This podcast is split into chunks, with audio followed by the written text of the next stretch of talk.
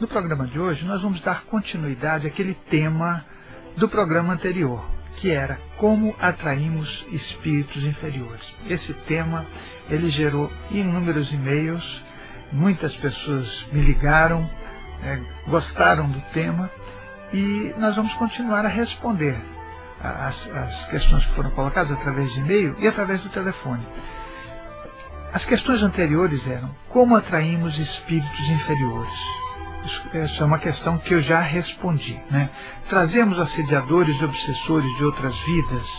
Então, tem essas questões que foram colocadas, que hoje eu, eu no percurso do nosso programa, vou abordar de alguma forma.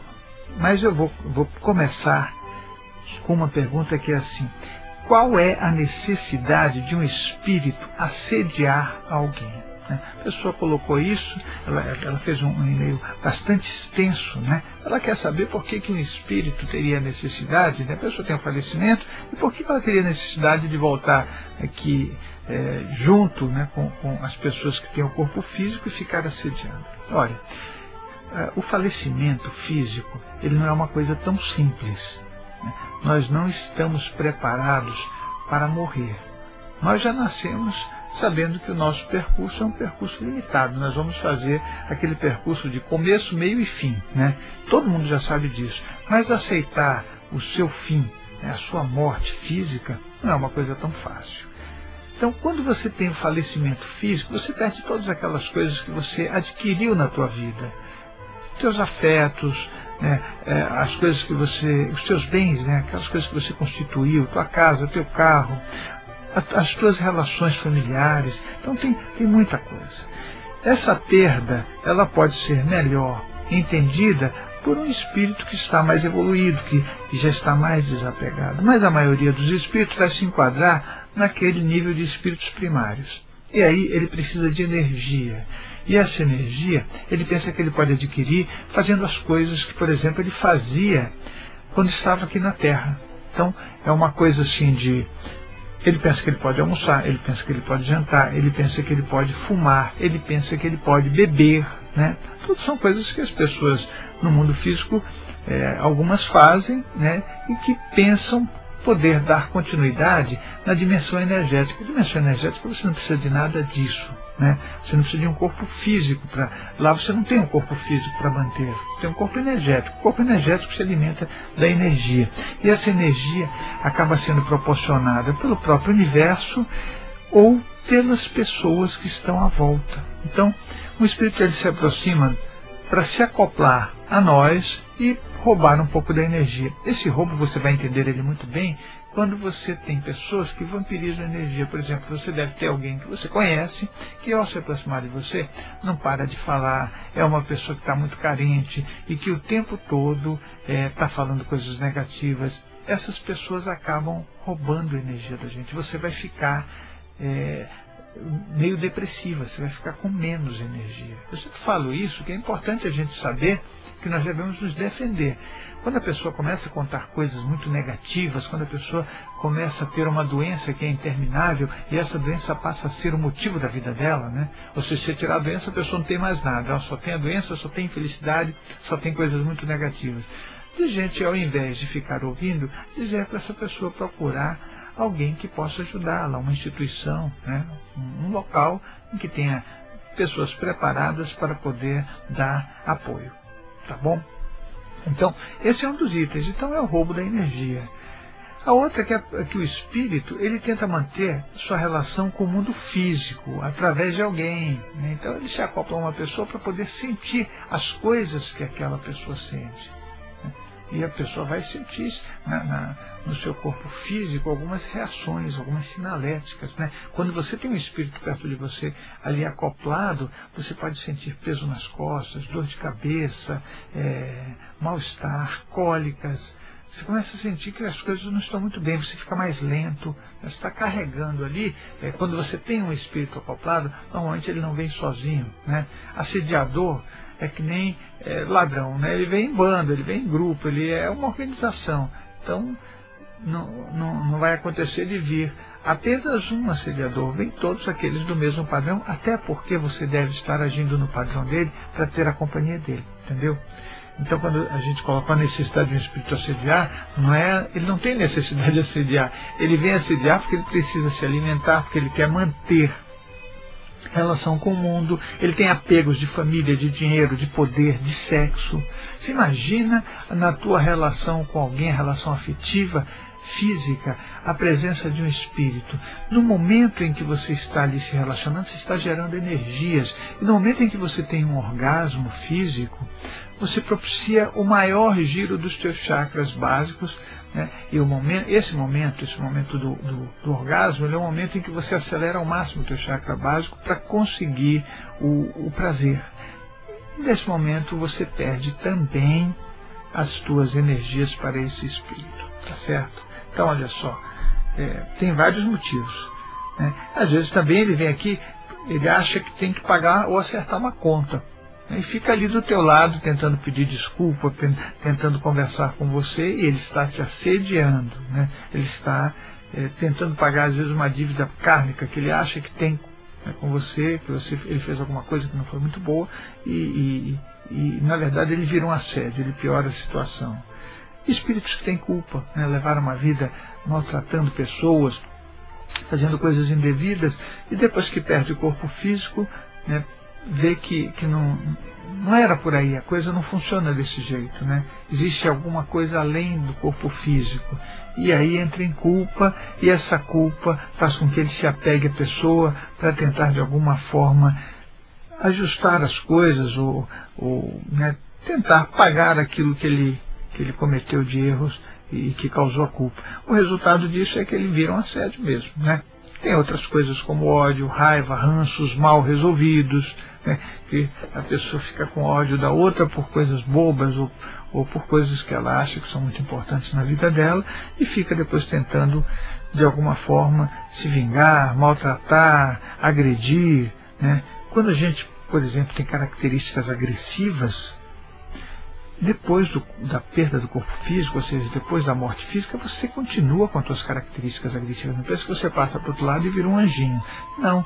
Tudo que você é aqui, você leva para o outro lado. Por isso que é importante, no momento que a gente tem esse corpo físico, trabalhar né, a nossa evolução, o nosso crescimento, o nosso discernimento, para que a gente possa ter uma relação melhor com a gente e com o outro. Né? Aliás, a primeira relação que nós temos é com nós mesmos. Né? E depois você vai ter relação com as outras pessoas. Quem se relaciona bem consigo, naturalmente que se relaciona com tranquilidade com o outro. Então, de a gente pensar que esse é o principal trabalho da nossa evolução. Então, ódios, raivas, ranços, isso significa que nós não fizemos bem a nossa vinda aqui na Terra. Né? Outras pessoas chegam ao nível de ter ódios e raivas a nível de destruição.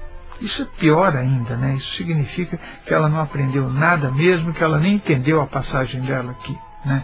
Então, olha quantos motivos eu estou respondendo aqui para esse nosso ouvinte. Né? Tem outros de competição, né? tem espíritos que são competitivos, que querem mostrar que são melhores. Né?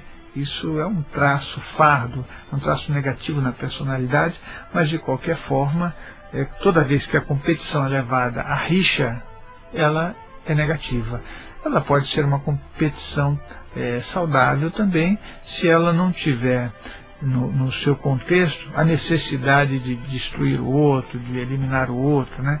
mas sim é uma coisa mais leve. Né? Então, quando vira rixa, já é uma coisa negativa. E mais um item seriam, por exemplo, as crenças. Né? As nossas crenças elas fazem com que é, nós tenhamos pensamentos limitados e, por consequência, também não permitamos ao nosso semelhante pensar de outra forma. Né? Então você acredita que você está certo, que tudo que você faz está de acordo com as leis que, da, da, sua religião, da sua filosofia, das suas crenças, da sua ideologia, e você tira do outro o direito de se manifestar do jeito que ele acredita. Olha, eu penso pessoalmente que não existe nada mais errado do que a gente achar que está certo. É isso. Né? Nós temos que poder nos exercer, sempre olhando com muito cuidado as nossas atitudes e permitir ao outro que ele se manifeste. Mas não é muito fácil porque esse nosso mundo ele não se constituiu assim. Olha, ah, tem uma questão que foi colocada por um ouvinte, que é assim, quem são os assediadores espirituais? Que espírito é esse que vem assediar a gente? É, dá a impressão que a gente, apesar de acreditar na espiritualidade, né, as pessoas que praticam em geral espiritismo, espiritualidade na sua forma geral, elas muitas vezes acham que não tem ninguém perto delas, mesmo acreditando em espíritos. Eu sempre digo que eu nunca consegui ficar sozinho. Em todo lugar que você vai, tem consciências espirituais. Né? E perto de você, agora, nesse momento, com certeza tem algum parente seu. Só você que não vê, só você que não percebe. Né? Mas, é, quem são esses assediadores? Na maioria das vezes são pessoas ligadas a nós, a nós através de laços familiares. Né? Então, são pessoas falecidas na nossa família e que nem têm o interesse de nos prejudicar. Muitas vezes não têm interesse de nos prejudicar, mas pela falta de conhecimento, pelas carências, pelas, pelas dificuldades emocionais, acabam de alguma forma nos assediando. Né? Você imagina um parente né, que não aceitou a morte física ou um parente em que você é, está morando na casa dele. Imagina, né? E ele fica chateado porque você está deitando na cama dele, você está né, fazendo as suas refeições na mesa em que ele, foi ele que comprou. Né? Muitas vezes o carro que ficou de alguém, né, uma outra pessoa da família está usando. E ele fica muito chateado com isso, né? porque você nem pede licença para ele nem nada. Muitas vezes ele acha até que está vivo. Então, ele acaba te assediando por, essa, por o fator ignorância. Né? Ele não sabe disso. Né? Por isso que até é, a gente sempre fala de orientação espiritual. Né? Em alguns locais de espiritualidade, alguns centros espíritas, os espíritos são chamados para que eles sejam orientados, eles possam entender até que eles faleceram fisicamente, tiveram falecimento físico. Né? Então, esses parentes, conforme o nível deles, eles podem ser muito primários, primitivos, ou eles podem ser, é, ter uma qualidade média de evolução ou mais avançada. Espírito avançado está fora do âmbito da Terra. Tá? Não dá para a gente ficar evocando não, porque eles estão fora do âmbito da crosta terrestre. Os espíritos mais primitivos são aqueles que estão perto de nós. Né? E aí é, a população é grande. Nós não nos nos propusemos a evoluir e abandonar tudo aquilo que nós viemos construindo de crenças, de coisas erradas, de verdades absolutas inverificáveis no processo de centenas de milhares de anos. Nós ainda temos dificuldade de, lá, de dar, lidar com isso pelo seguinte, porque quem de vocês consegue aceitar a espiritualidade integralmente? Né? Enxergar espíritos não é uma coisa que qualquer um é, possa fazer sem abalar a sua tranquilidade. Então, as, algumas pessoas dizem, não, eu vejo espíritos. Tá bom, você pode dizer que vê, mas a qualidade com que você vê, a frequência com que você vê, né? porque às vezes você vê um espírito uma vez na tua vida, ouviu uma sombra, ouviu, teve a impressão que viu alguma coisa e você já acha que você tem essa capacidade. Não funciona desse jeito. Nós temos que ser honestos. Né? Então, os nossos parentes, eles são, são ali presentes. Você vai ter mais contato com eles quando eles, é, quando você vai dormir, aí eles se apresentam, muitas vezes conversam, é, dão informação, avisos, intuições, né? às vezes solicitam alguma coisa. Então, no momento do sono em que você se projeta fora do teu corpo, você vai conseguir ter um contato melhor. Isso é um tipo de, de, de pessoa ou de espírito, eu sempre falo pessoa, né? mas de espíritos que estão perto de nós. Agora imagina aqueles espíritos que foram aquelas pessoas que foram maltratadas por você em outras vidas, né? e é só a gente começar a ler um pouco mais sobre a história do mundo que você vai ver que nós não somos tão bonzinhos como nós parecemos. Né? A gente sempre embaça um pouquinho né, tudo que a gente é.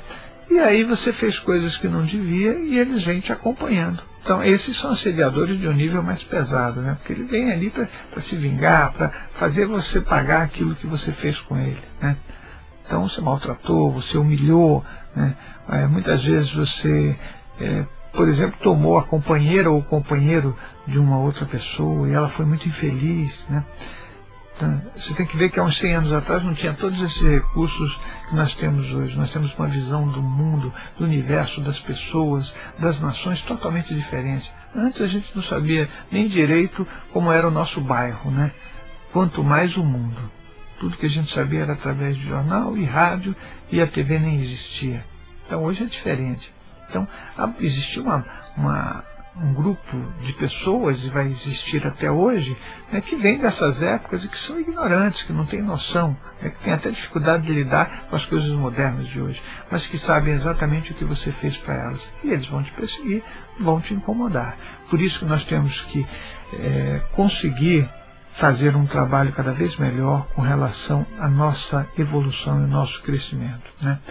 Essa, essa espiritualidade primitiva, ela tem a ver com com falta de conhecimento, a pessoa não tem nenhum tipo de cultura, né? ela foi criada num lugar muito rude, onde ela mal sabia falar, não sabe escrever, né? é uma pessoa com vícios que ela acha que são normais, fumar, beber, fala, não, mas é muito bom a gente tomar a nossa piguinha, fazer isso. Né? Só que a pessoa está fechada naquilo. Eu não tenho nada contra a bebida, né? nada contra nada. Só que conforme a gente tem comportamentos e atitudes, é o que nós somos. Né? Então, se você é, sabe que o cigarro ou a bebida fazem mal para você, talvez você possa até beber e fumar com bom senso, se é que se pode chamar de, de, de bom senso, né? Uma vez ou outra, né? Acho que tudo tem um caminho aí do bom senso. Mas de qualquer forma, eu pessoalmente acho que tudo aquilo que nos prejudica, nós temos que ter força suficiente para evitar. Né? Então, até pensamentos, né, atitudes, comportamentos que são disfuncionais, a gente não praticá-los. Puxa vida, eu falei aqui sobre dois tópicos, né, ou três, e nós vamos voltar na próxima semana, continuar a falar sobre espiritualidade e comportamento. Eu agradeço a você por ter feito esse percurso comigo e até a próxima quinta-feira.